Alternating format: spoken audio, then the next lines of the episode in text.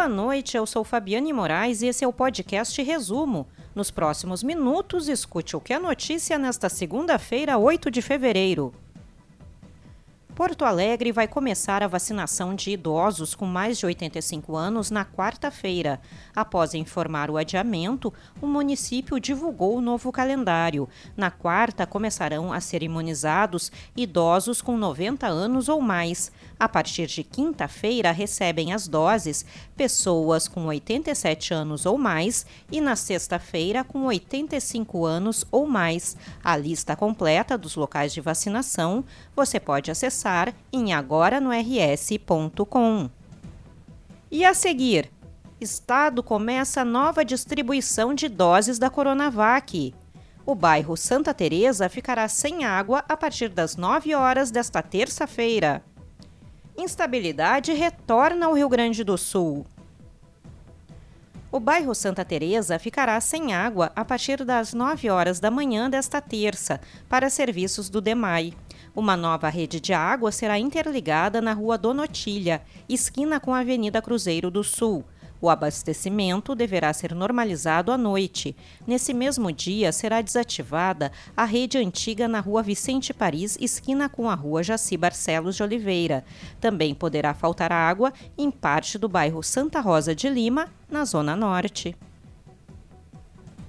Todos os seis pontos de banho analisados pela Prefeitura de Porto Alegre, no Lami e no Belém Novo, possuem águas próprias para banho. O processo de análise da água se estendeu entre os dias 17 e 31 de janeiro.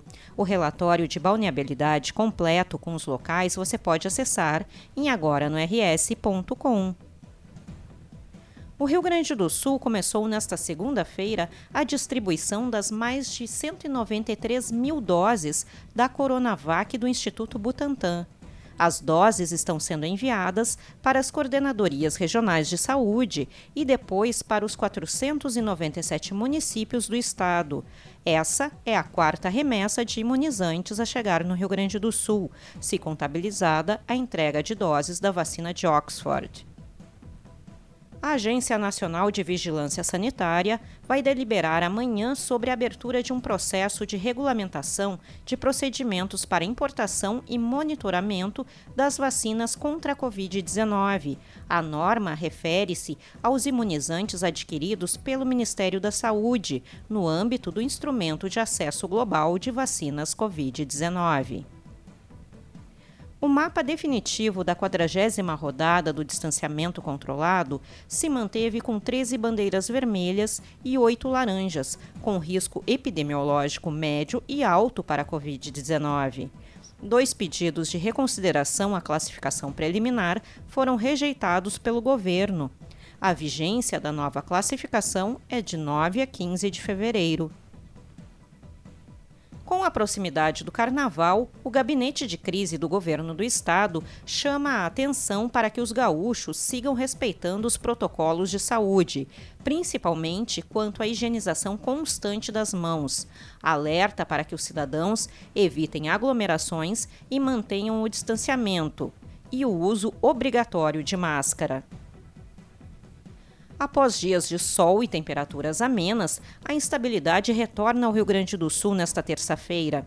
Haverá condições para a formação de nuvens carregadas e pancadas de chuva isoladas, principalmente na região sul. No restante da semana, o calor deve voltar e os temporais típicos de verão vão se espalhar e ficar mais irregulares. A situação se mantém até a sexta-feira, quando a chuva volta com mais força. Para ler essas e outras notícias na íntegra e gratuitamente, acesse agorars.com. Acompanhe arroba agora no RS no Instagram e no Twitter. Até amanhã!